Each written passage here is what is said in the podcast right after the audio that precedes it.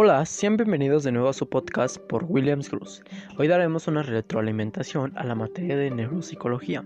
A lo largo del cuatrimestre se ha ido aprendiendo sobre esta disciplina, que estudia la relación entre las estructuras cerebrales, las funciones cognitivas y los procesos emocionales de la conducta. Durante mucho tiempo, las personas se cuestionan sobre el funcionamiento del cerebro y de su relación con sus estructuras. La neuropsicología estudia la relación entre los procesos cerebrales y el comportamiento tanto en personas normales como en personas con daño cerebral. En este campo, el conocimiento también implica la evolución y la rehabilitación de pacientes con alteraciones neurológicas diversas.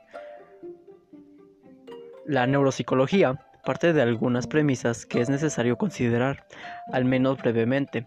En primer lugar, se considera al ser humano como un ser biopsicosocial.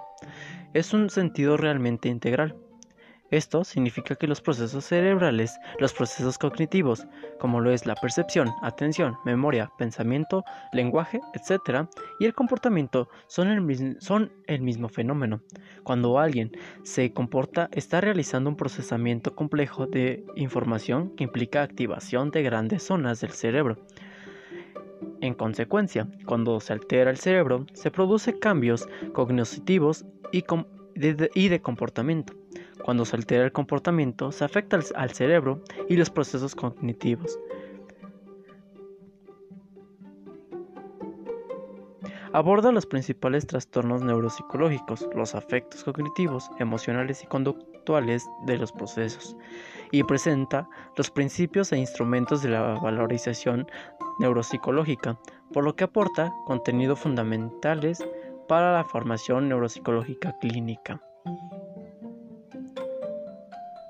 La palabra psicología proviene de dos, de dos voces griegas, psique alma o espíritu, y logos, estudio o tratado, significando así estudio del alma. Durante muchos siglos esta etimología pudo servir sin embargo, hoy en día, desde el punto de vista científico, no se puede aceptar que el objeto de estudio será el alma. La psicología es la ciencia que se ocupa de la conducta y de la mente humana, en la doble perspectiva de su comportamiento objetivo, por una parte, y de sus estados mentales por la otra procurando al mismo tiempo explicar el origen de estos fenómenos y formular un conjunto de leyes aplicables a ellos. El comportamiento humano al entorno que lo rodea ofrece tal complejidad e intervienen en el tal número de variables. Pero la psicología requiere indispensablemente la ayuda de, de otras disciplinas para llevar a cabo su tarea. Ciencias sociales como la historia, la sociología, y la antropología, y en ciencias naturales como la biología, la fisiología, la genética, la etología, la matemática y la física. En su historia puede distinguirse dos periodos, una primera época que abarca desde la antigüedad hasta, las últimas décadas del siglo XXI, en el cual la psicología era parte de la filosofía, y en un segundo momento con poco más de un siglo de vida, a lo largo del cual se estructura como disciplina autónoma e intenta conseguir el estatuto de ciencia.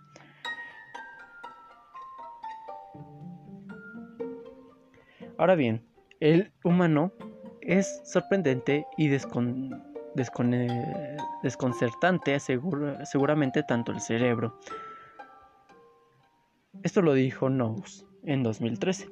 Otro de los principales desde los que arranca el autor es la abundancia de que ambos, cerebro y mente, tenemos los cerebros, los seres humanos, una abundancia que supera con creces la necesidad de la especie para supervivencia, según la teoría de Darwin.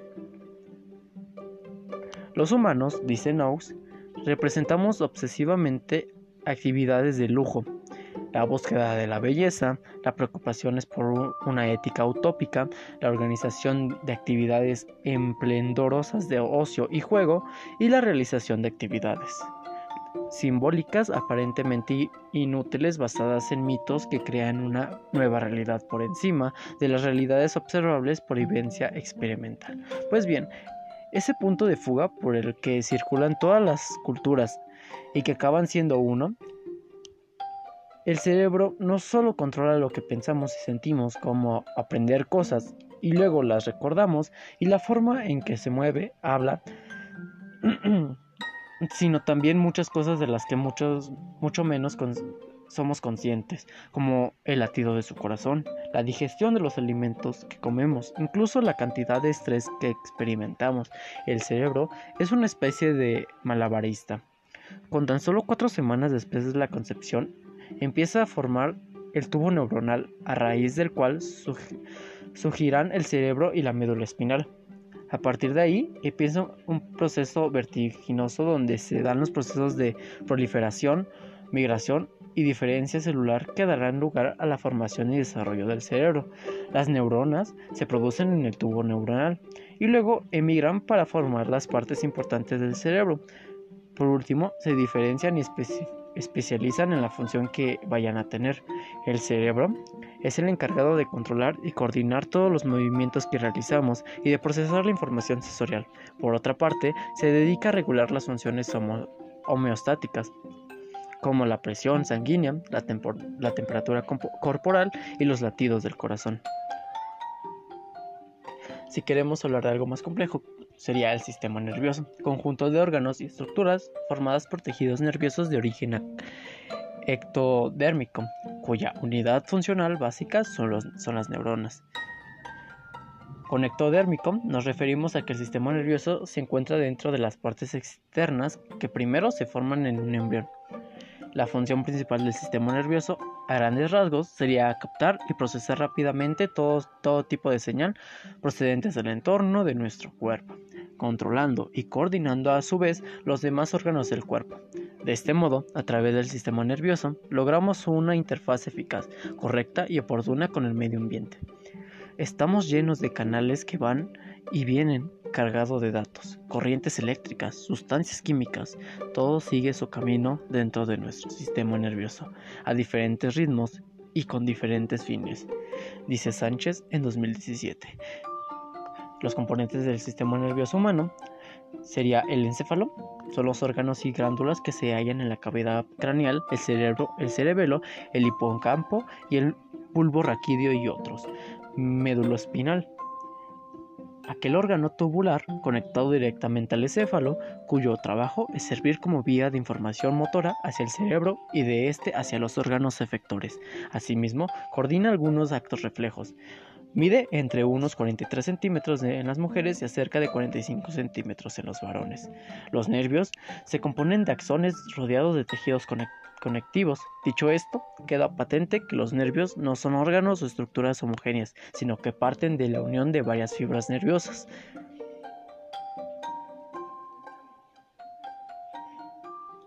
¿Para qué sirve la neuropsicología? Pues puedes dar terapia neuropsicológica.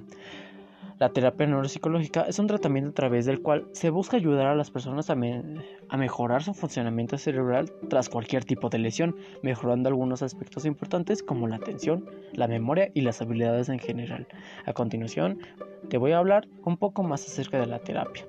Otra evaluación neuropsicológica o neurocognitiva es un método diagnóstico que estudia el funcionamiento cerebral y permite al médico y a otros profesionales de la salud comprender cómo funcionan las diferentes áreas y sistemas del cerebro de un paciente a través de una medición de sus capacidades cognitivas. Habitualmente se recomienda la realización de dichas evaluaciones como existen síntomas o quejas relacionadas con la memoria, la atención, el lenguaje o el razonamiento. Hoy la psicocurobiología ha extendido sus alcances y contribuye a alcanzar diversos propósitos, entre los que se, cuentan definir un diagnóstico, planificar un tratamiento de rehabilitación cognitiva, valorar los efectos de su tratamiento y brindar información y asesoramiento para el cuidado y seguimiento de los pacientes.